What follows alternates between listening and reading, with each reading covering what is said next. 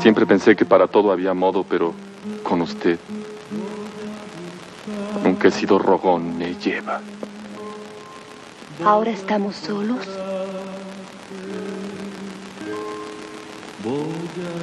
Ahorita. Tú todo lo haces enseguida, ¿verdad? ¿Cuándo si no? ¿Y mañana? ¿Qué es eso? ¿Mañana? ¿Mañana? Ahorita. Mañana. Ahorita. Ahorita. Aquí, fuera del mundo, fuera del mundo, fuera del mundo.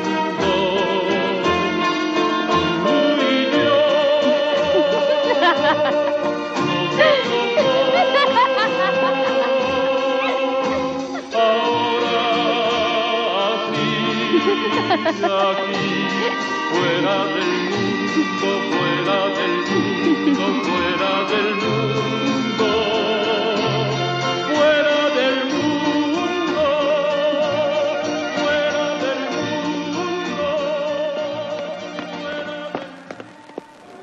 mundo. Hola, ¿qué tal? Sean todos ustedes bienvenidos a una edición más de su programa de cine favorito. Aquí les habla Miki Brijandes. Y, como siempre, les doy las gracias por sintonizar un episodio más de este maravilloso show. ¿Qué creen?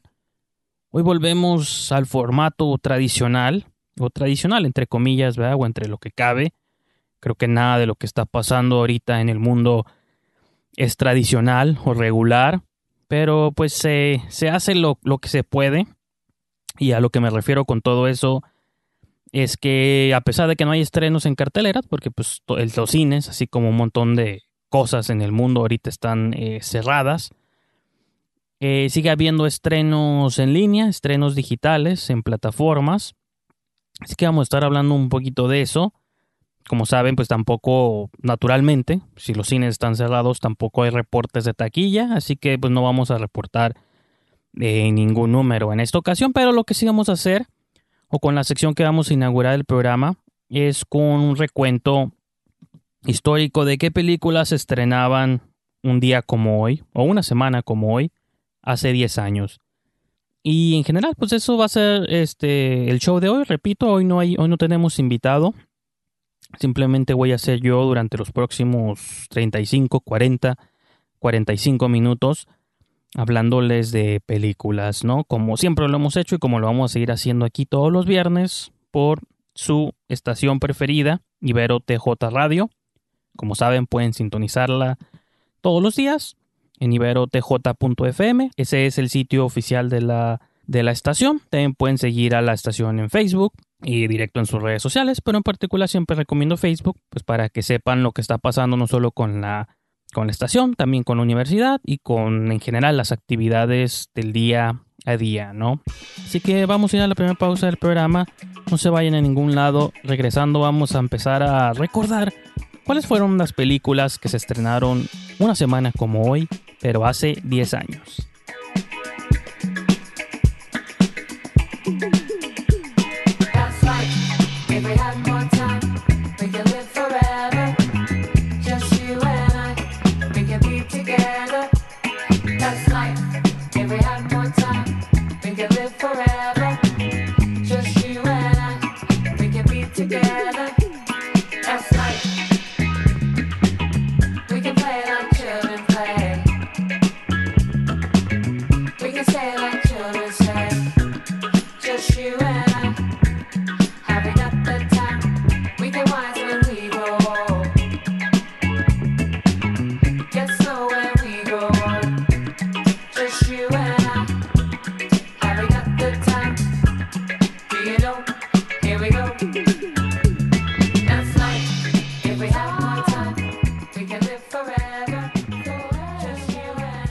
Pues ahora sí, ya estamos de vuelta. Aquí les habla Miki Brijandes. Y pues, ¿qué les parece si empezamos a sumergirnos en un poquito de historia? ¿Cuáles fueron las películas que se estrenaban en el 2010? Una semana del primero de mayo al 7, o del 1 al 7 de mayo del 2010. Pero quizá antes de entrar directo con las películas de esta semana, ¿qué les parece si les cuento cuáles fueron las películas que salieron las previas dos semanas? Porque como mencionaba, no he hecho este segmento por unas cuantas semanas, así que quiero este, pues que todos estemos como actualizados. Entonces vamos a viajar a la semana número 16 del año, que fue del 17 al 23 de abril. Y en aquel entonces correspondía del 16 al 22 de abril. Y estas fueron las películas que se estrenaron en aquel entonces. En Estados Unidos estrenaba el 16 de abril la película Kick-Ass de Matthew Bond. ¿Se acuerdan? Esa movie inspirada o no inspirada, basada en cómics. Eh, para el 2010 apenas estaba como consolidando el universo Marvel como lo conocemos hoy en día. De hecho ahorita pues más adelante hay algo relacionado a eso. Entonces en ese momento había como cancha libre o espacio libre para que todas estas franquicias y marcas y y novelas gráficas y cómics como aledaños empezaran como a ser adaptados. Y hasta la fecha sigue pasando, no quiere decir que haya muerto, pero me refiero a que empezábamos, a, gracias al boom que se estaba empezando a ver con las propiedades basadas en historietas, pues empezábamos a ver como otro tipo de historias, quizá que para competir con este monstruo que estaban haciendo, pues tenían que ofrecer como este violencia, clasificación R para adultos y que era lo que Kikas y sobre todo Matthew Vaughn antes de que se pasara a, Kingsman, pues estos fueron como algunas de las cosas que, que fueron como cimentando ese camino. Otra movie que salió en Estados Unidos que no muchos han visto, y yo alguna vez recuerdo haberla visto solo porque sale Emma Roberts y considero fan. Es una que se llama 4321, así los números. Es una movie un poco extraña, muy poco vista, por mucho tiempo estuvo en Amazon, perdón, en Claro Video México. No sé si todavía ahí siga, creo que sí, fíjense, creo que acabo de ver el póster hace poquito. Entonces, pues si quieren ver ahí como es como un thriller criminal ahí donde de adolescentes tipo Bling Ring o algo así por el estilo. Este, entonces, pues por ahí va el asunto. Esa misma semana en México se estrenaba Furia de Titanes, que es Clash of the Titans. Esa ya se había estrenado en Estados Unidos el 2 de, abril y dos semanas después pues salió acá en México también. Ese fue como el gran estreno. Eh, vamos a brincarnos a la siguiente semana. La semana 17 del año fue en Estados Unidos, del 23 al 29 de abril. Se estrenaba The Losers. Está basada en una propiedad de cómics. Y ahí salía desde Soy Saldaña. Ahorita no me acuerdo exactamente. A ver si puedo encontrar aquí rápidamente quiénes eran los que salían de Losers, pero me acuerdo que salía Zoe Saldaña y sobre todo me acuerdo porque salía Oscar Jaenada, que estaba como a dos o tres años de hacer eh, cantinflas y, empezó de ahí a aparecer como en un montón de cosas. Este actor español salía en Losers. Ah, es que sale Chris Evans, Idris Elba y Jeffrey Dean Morgan. Pues tenía un buen elenco, ¿no? Un buen elenco secundario o principal de Losers son como un grupo, ¿no? De como de recompensas, ¿no? Asesinos mercenarios.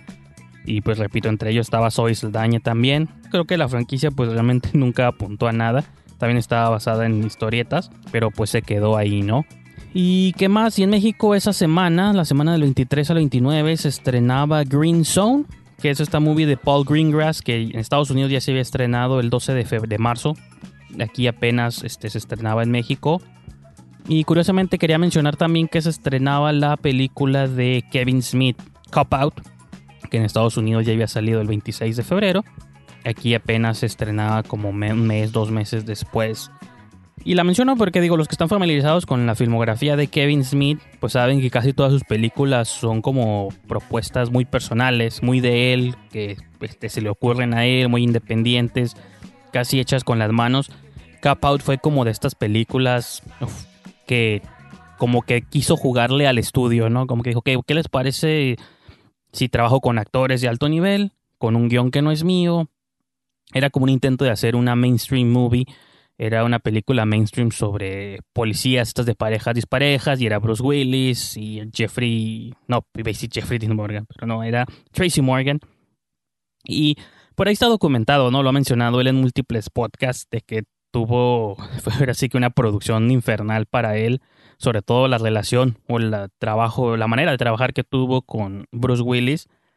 Y los invito pues a que se den una sumergida en Google y pongan Kevin Smith, Bruce Willis. Con, solo poner estos dos nombres del, director y el actor, estoy casi seguro que les van a salir múltiples notas, enlaces, videos, links a podcasts clips y de todo sobre pues la tortuosa relación, o sobre todo como el suplicio eh, al que Bruce Willis sumergió al señor Kevin Smith. Pues ahora sí vamos a hablar de las películas que se estrenaron esta semana, o más bien, ¿qué les parece si mejor vamos, para no interrumpir el flujo, eh, vamos a ir a una breve pausa aquí del programa. Y regresando, pues les cuento cuáles fueron las películas que salieron una semana como hoy, hace 10 años. E inmediatamente después, pues empezamos a desmenuzar algunos de los estrenos o las películas que ustedes pueden ver ahorita pues, en sus en sus carteleras digitales, ¿no? Así les llamaremos. Así que vamos a la pausa y continuamos. Watercolors, camera moves, fooling you into the. Even my little life's a wish. Growing up, a memory, becoming who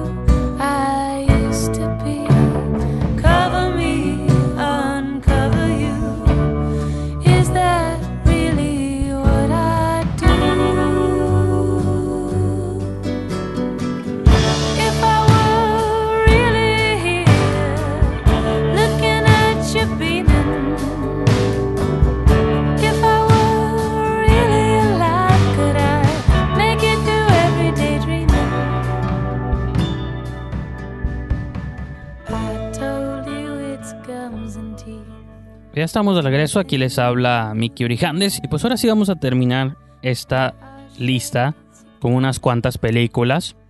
En Estados Unidos esta semana estuvo como muy cargada al cine de género, tanto cine bizarro, cine de horror comercial o intento de horror comercial y como thriller callejero de vigilantes. ¿no? Una movie que a lo mejor está un poquito olvidada, yo creo ya a estas alturas, pero se las recomiendo bastante. Y me acuerdo que la vi en su momento. Tengo vagos detalles de ella. Pues igual comienzo con ella, ¿no? Se llama Harry Brown. Este, del 2009. Es una película inglesa que salió en el 2009, pues, obviamente en Inglaterra, Reino Unido, en, en México y en Estados Unidos apenas empezó a estrenar acá por el 2010. Y me acuerdo que es una película protagonizada por Michael Caine. Y pues este ese tipo de narrativas sobre hombres viejos o de edades avanzadas que se ven forzados como a salir a las calles y empezar como a hacer justicia por su propia mano, ¿no? Entonces se las recomiendo bastante. El director se llama Daniel Barber. Y sí, eh, nomás hizo esa película en el 2009, luego hizo otra en el 2014 llamada The Keeping Room. Que por cierto, ahorita que me empiezan a llegar como flashback de esa película, también era como un western. eh, muy como en el mismo tono o en la misma vena. Era un grupo de, de mujeres que están como atrapadas en una, pues, una casa en los tiempos de los vaqueros. Britt Marling, Hailey Steinfeld, sí, y de pronto están siendo como acechadas por un grupo de bandidos, ¿no? Sale Sam Worthington y pues varios actores ahí este, que estoy checando aquí en la IMDb. Y sí, yo me que esa movie también está como muy intensa de pronto, sobre todo porque, repito, pues son como dos mujeres, dos o tres mujeres que están asediadas en una cabaña, en una casa, en aquellos tiempos, y tienen como que defenderla, ¿no? Y en el póster vienen como esas tres chicas con escopetas y se lleva a cabo en el salvaje oeste. Entonces está como normal, pero inclinándose a lo, a lo bueno o a lo interesante, pero en fin. Yo creo que estoy como estirando la, la liga solo para no hablar de otra de las movies que se estrenaron en aquella semana. Yo creo que yo tuve un cineclub de terror por muchos años aquí en Tijuana y llegué a proyectar esta película, según, no me acuerdo, según yo la había proyectado como por el 2008, pero pensando que esta movie se estrenó en el 2010 o a lo mejor sí fue como por esas fechas, que es nada más y nada menos que el 100 pies humano de Tom Six.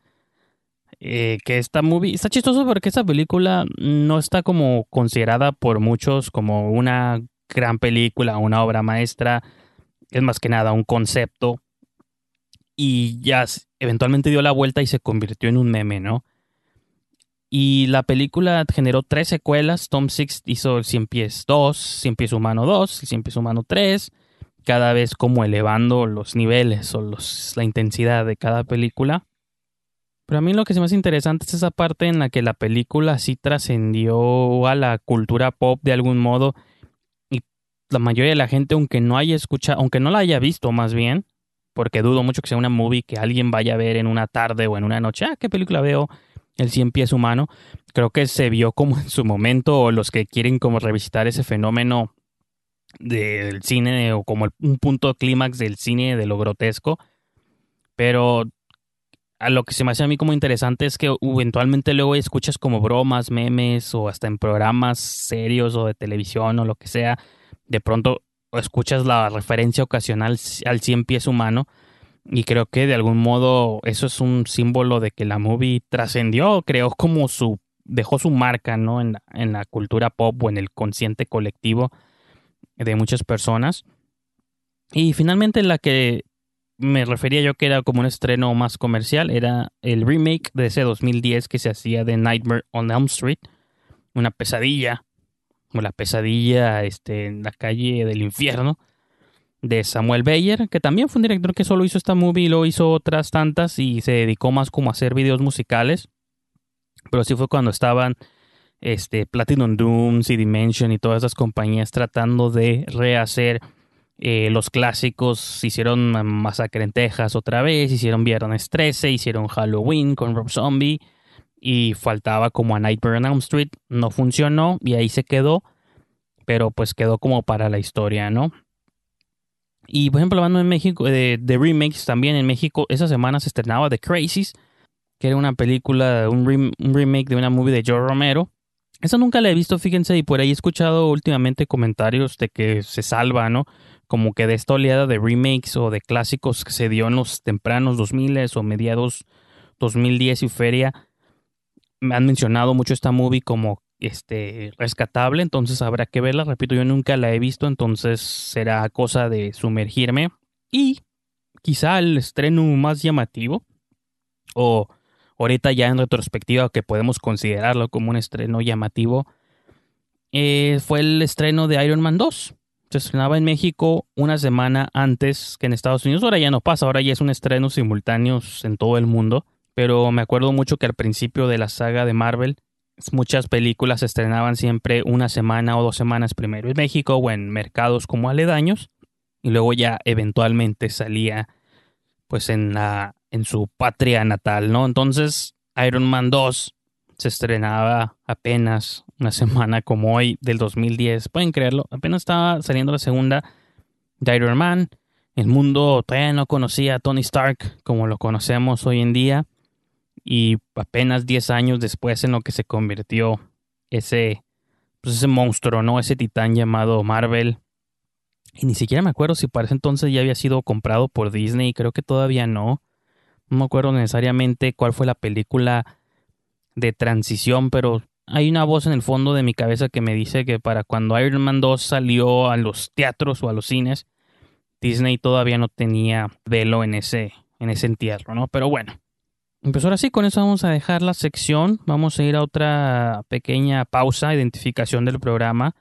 Y regresando, ahora sí vamos a entrar de lleno a desmenuzar algunos de los estrenos que se pueden encontrar por ahí flotando en las ondas digitales. Así que vamos a la pausa y continuamos.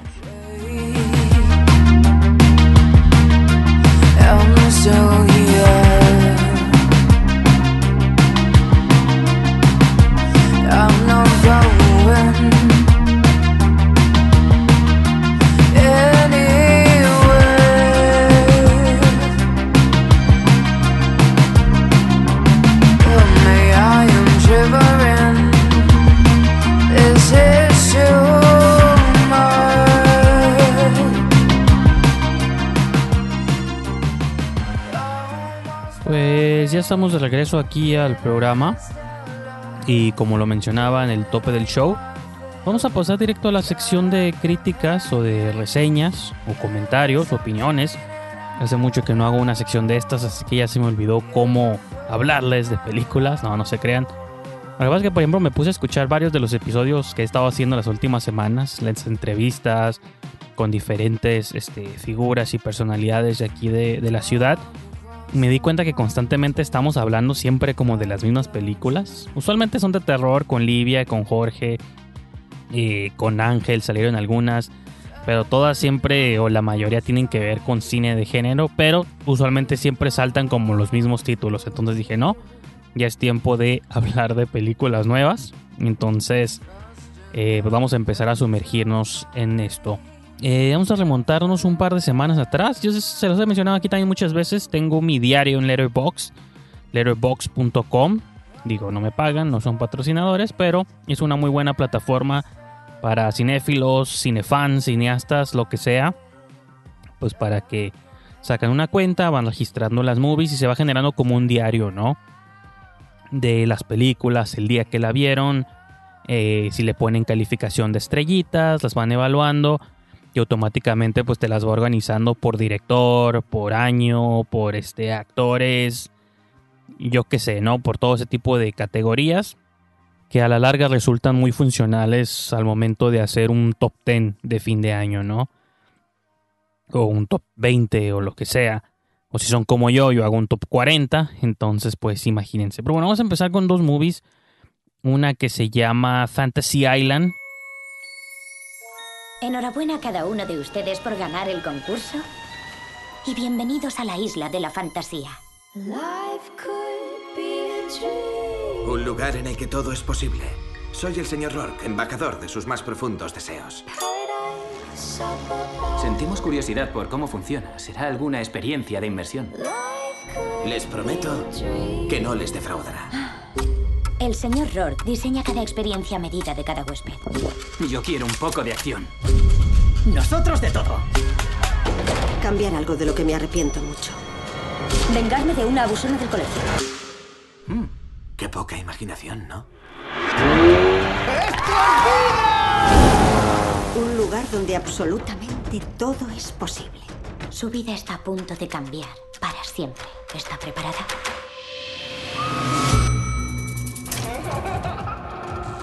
Una variedad de botones para una variedad de venganzas. A divertirnos. Dios mío. ¡Basta! No me refería a esto.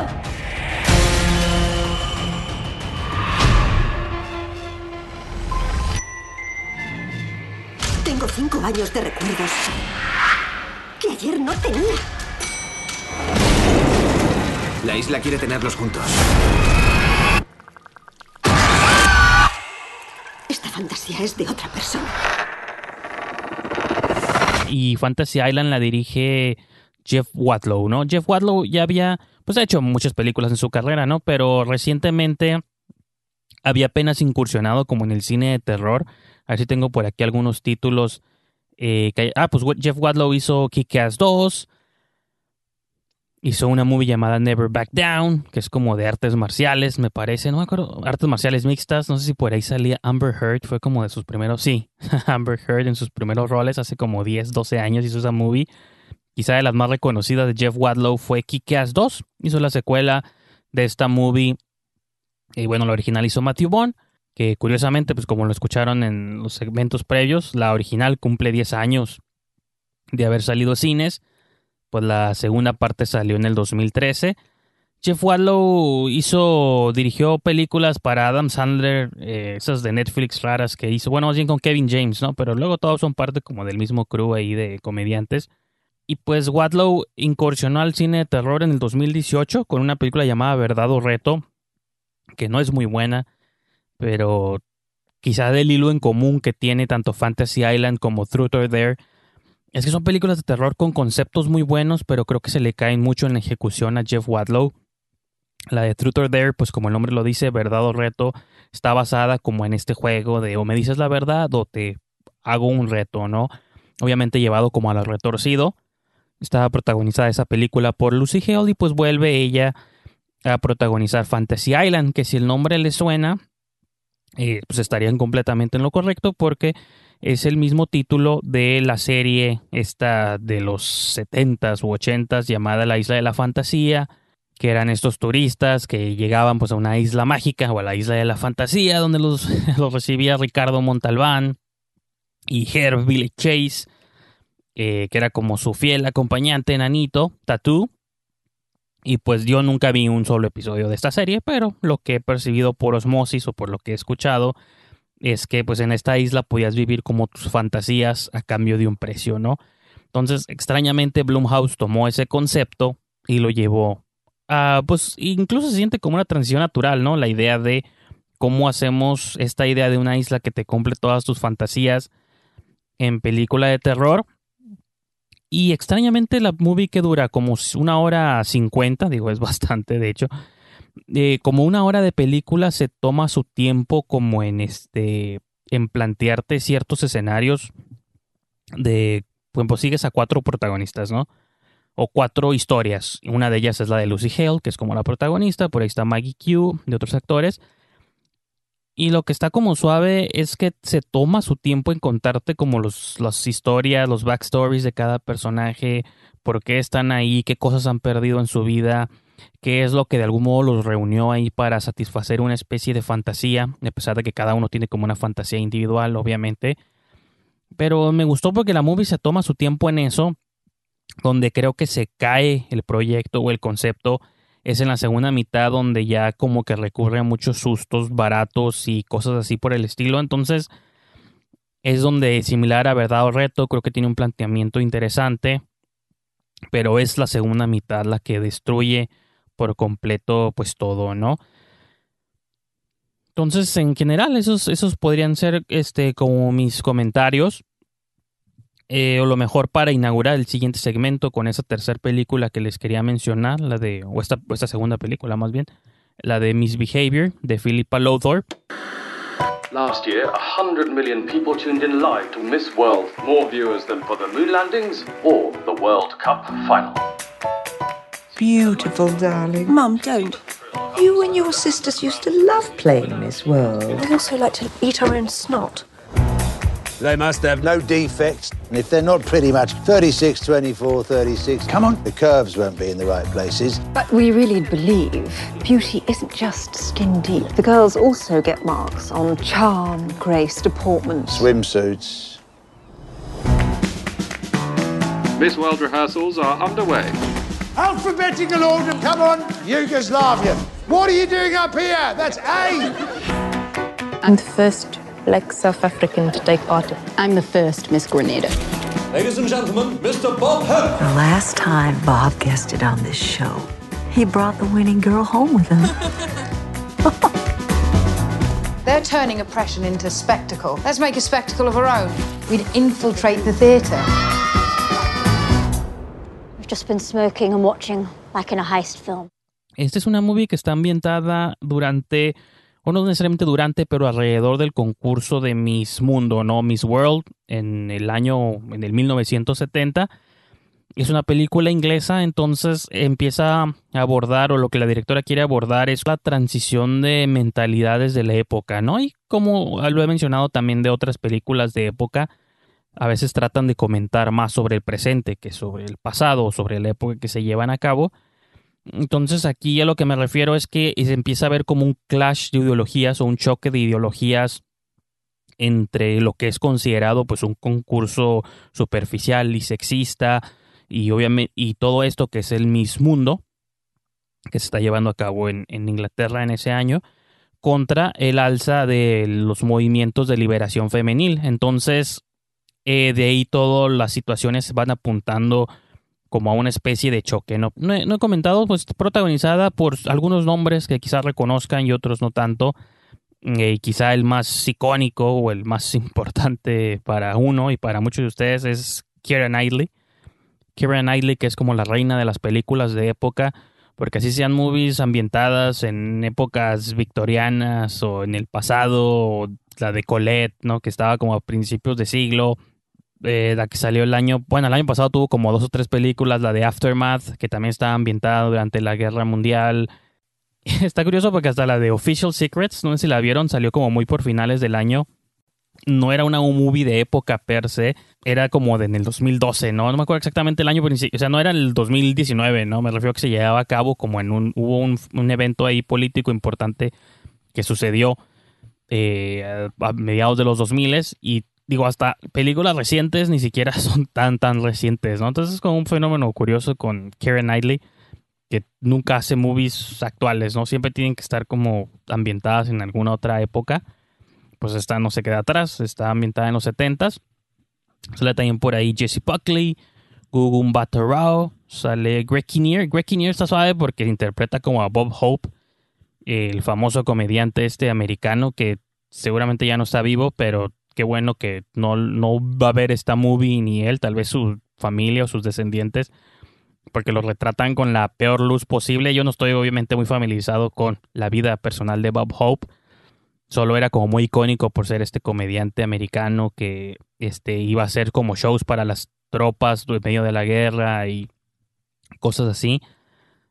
Este, pero la manera en que siento que esta movie lo retrata no es como muy, muy agradable. Y que probablemente es real, digo, si hicieras una movie basada en la vida de Harvey Weinstein o, o Kevin Spacey, pues tampoco tendrías que mostrar lo que es. Digo, y tampoco estoy diciendo que la movie, no sé por qué me fui a los ejemplos como más radicales o extremos, ¿no? Pero repito, creo que como no es muy aduladora esa esta participación. También sale Suki Waterhouse, no me acordaba, sale como una de las modelos. Creo que ella interpreta Miss América.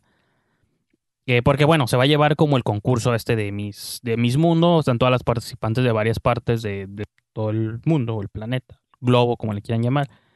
Y por otro lado está Kieran Knightley, que es como una es- estudiante de ciencias políticas que se está involucrando cada vez más con un grupo de feministas y de pronto empieza a hacerse como una planeación de ellas para sabotear el evento. Entonces la historia, donde yo siento que la historia está un tanto fallida o sin, como sin objetivo, es que por un lado te está contando la historia de este grupo o de liberación y por otro lado te quiere contar como el mundo de lo que están pasando las modelos, ¿no? O las concursantes, ¿no? Como les quieran llamar, y al sexismo al que están siendo sujetas, y las dos partes, pues, ¿no? Como una mujer inglesa de los setentas, regular, de ama de casa, o el espectáculo que está siendo montado en televisión, pues, para miles de personas, ¿no? Y donde lo que en apariencia son diferentes, al final lo que las une a todas es que son mujeres que están siendo sujetas pues a situaciones este inapropiadas. Y repito todo eso aunque la movie esté ambientada en los años 70 creo que podemos encontrar eh, malamente muchos paralelos todavía en el 2020 entonces yo creo que las ideas son buenas o lo que la directora quería como ensamblar estaba bien pero a mi parecer creo que no queda como muy bien logrado porque no elige como un ángulo específico. Y, y aunque me queda claro que no tener un ángulo también puede ser un ángulo en sí mismo, creo que comentaba yo algo así en mi, en mi pequeño review de Letterboxd, de que yo a lo mejor nomás quería presentar un panorama general y que cada quien decida lo que quiera decidir, pero a mí me, sí me hubiera gustado, obviamente a, a gusto personal, que hubiera decidido como por, por un statement, que la película tuviera como una postura específica que al fin y al cabo de eso está hablando, no de una postura política. Me hubiera gustado que la película en sí misma, o la directora, o la historia, o lo que sea, tuviera un statement por sí mismo, ¿no? Y que no fuera como tan abierta y tan genérica. Eh, y rápidamente, porque ya estamos llegando a fin de segmento, quiero mencionar la película Extraction. You were hoping if you spin the chamber enough times, you're gonna catch a bullet.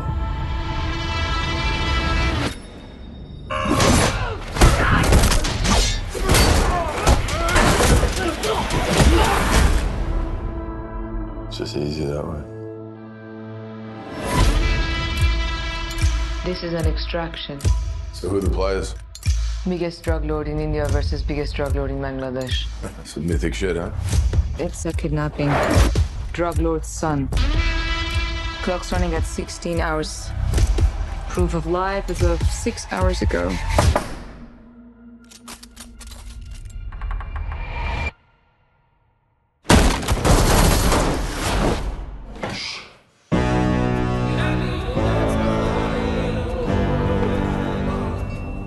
You want to survive, you do exactly as I say.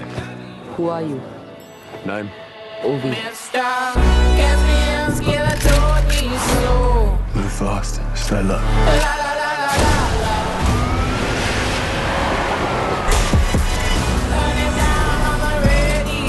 Something's wrong.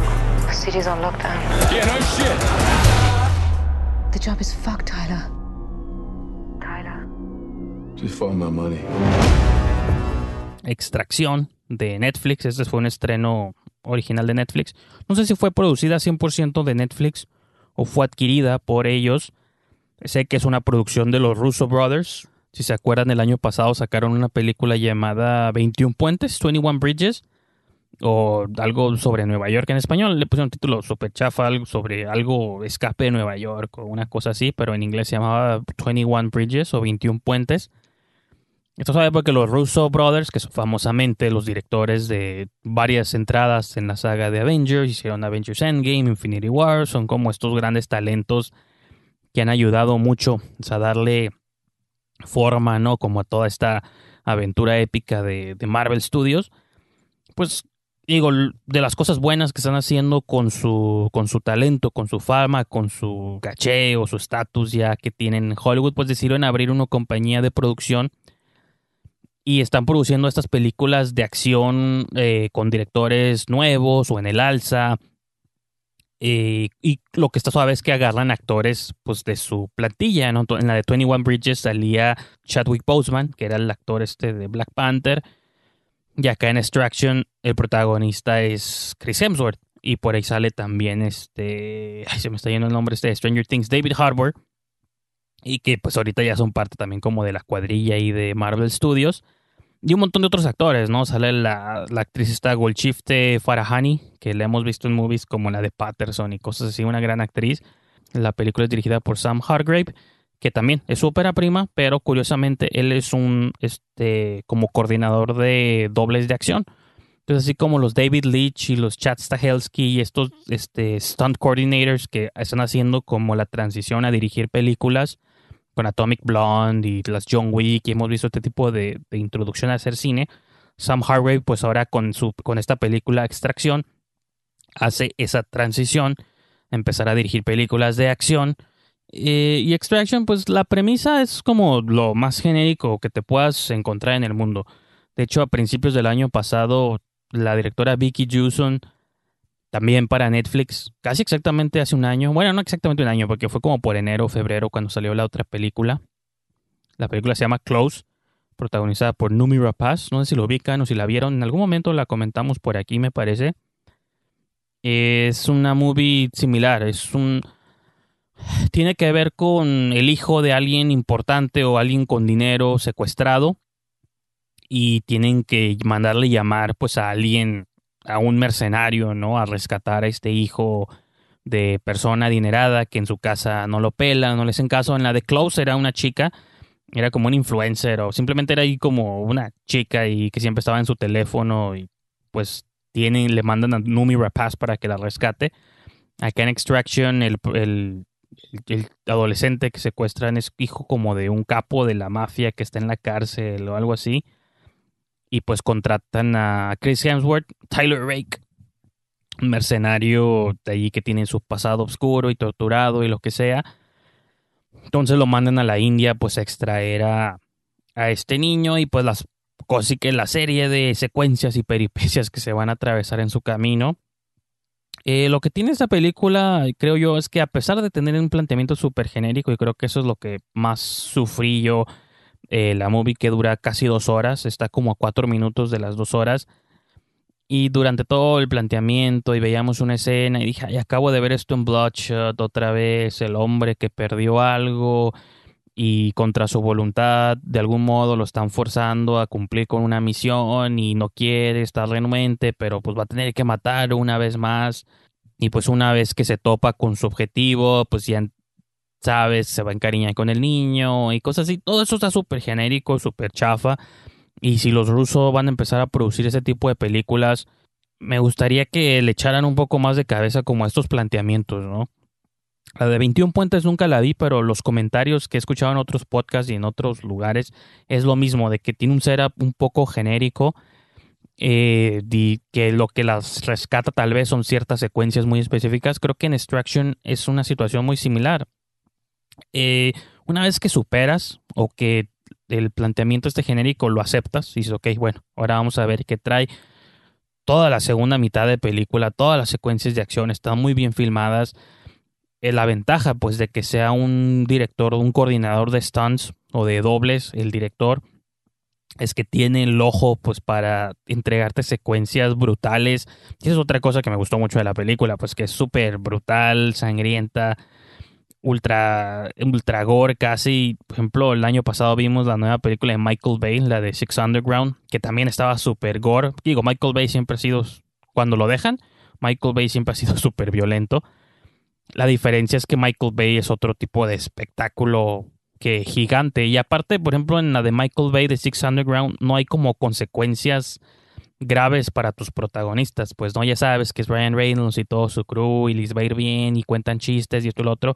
Extraction es todo lo opuesto. Es una película súper sombría, oscura, llena de muertes y cosas así. Que repito, a pesar de que la trama es bastante como cliché o explotativa, aún así creo que cuando llegan todas estas secuencias en las calles, entre edificios, unos planos secuencias que no son planos secuencias reales, pero imitación de planos secuencias en puentes, en, repito, entre las calles, carreteras, combates mano a mano, de rifles, este, francotiradores, todo esto creo que la movie están como muy bien orquestadas.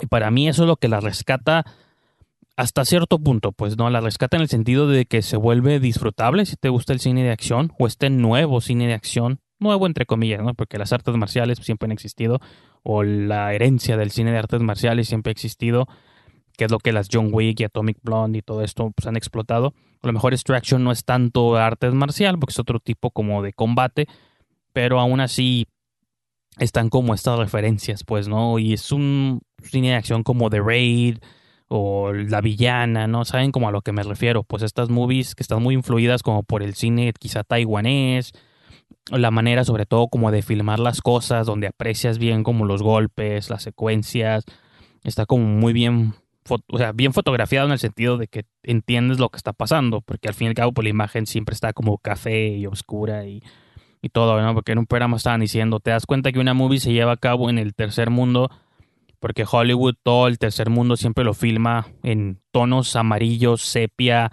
cafés, ¿no? Así sea México, así sea la India, así sea Medio Oriente, así sea cualquier país, si es de un tercer mundo, este, o África o algo así, siempre hay como un filtro amarillento, anaranjado, cafezoso, que acapara toda la pantalla, ¿no? Entonces, yo creo que le voy a dejar con Extraction. Esta, repito, este Netflix fue uno de los estrenos más recientes que lanzaron ahí directo a Netflix.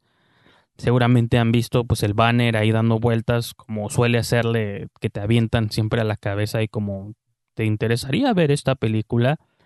Imagino que esa es la que están promoviendo ahorita por todos lados, ¿no? ¿Y qué más? Tenía un par de, películas aquí listas o para mencionar, pero quizás se las haga de emoción y se las posponga para próximas ediciones del programa eh, review de un minuto de like, vi la de Like a Boss de Miguel Arteta y de horrible película. Está protagonizada por Tiffany Haddish y Rose Byrne. Esta sí alcanzó a salir en cines allá como por enero. Yo apenas la vi ya en video digital. Y soy muy fan de Rose Byrne y Tiffany Haddish. También creo que es una gran actriz. Pero, este, o gran comediante, ¿no? Creo que soy más fan de Rose Byrne como actriz. Tiffany Haddish me ha gustado lo poco que la he visto eh, como comediante o en películas. Nunca he visto sus especiales ni nada de eso. Pero así que si quieren ver una película, una comedia reciente de Rose Byrne, mejor vean la de Familia al Instante Familia Instantánea, no sé cómo le pusieron aquí.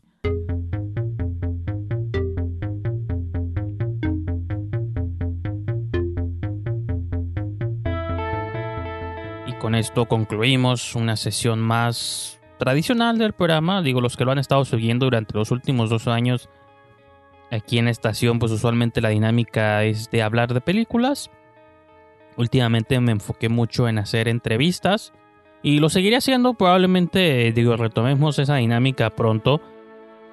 Pero eh, de momento, por las circunstancias y por otras cosas que surgieron, pues el mundo ahorita, todos los planes, creo que creo que siempre hemos estado familiarizados con esa frase de no aunque hagas planes porque pues la vida es este incierta, ¿no? Pero creo que hace que cualquier cosa, plan o, o, estructura de la que estaban acostumbrados con el programa, pues muy probablemente eh, lo mencionaba en otro episodio, ¿no? Casi uno está jugando jazz digital, ¿no? Para citar a Jeff Bridges en Tron Legacy. Como van surgiendo las cosas, como se van dando pues así es como vamos a ir estructurando este show. Simplemente pues, les pido paciencia.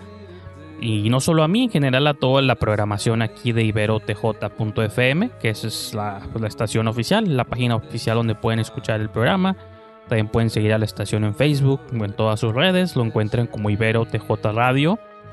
Y pues solo es eso, solo queda como pedir paciencia, así como la tienen con todo su demás contenido, todos sus demás programas favoritos, ya sea los mismos de aquí de la universidad o cualquier otros programas que escuchen allá afuera o programas que sigan allá afuera en internet, en YouTube, yo qué sé.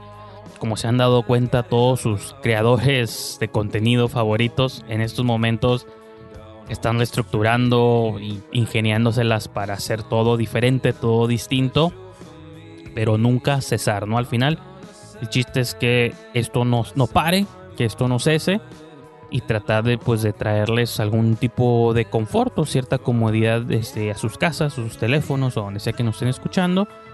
Y la ventaja que tenemos aquí en este programa, que es exclusivo de cine, pues es también ese, ¿no? De que el cine es una buena manera, siempre lo ha sido, no más ahorita, quizá ahorita se siente como más esencial, tan trivial como es el cine, así como hay otras cosas que quizá nos preocupan más la mente, tan trivial como pueda parecer también, termina siendo esencial porque cuando queremos despejar la mente o olvidarnos un poco de lo que pasa a nuestro alrededor, pues ahí siempre van a estar las películas, ¿no? Las películas no se rajan películas nuevas, películas viejas, este, sus catálogos digitales. Si son coleccionistas, pues pueden desempolvar sus viejos DVDs y Blu-rays.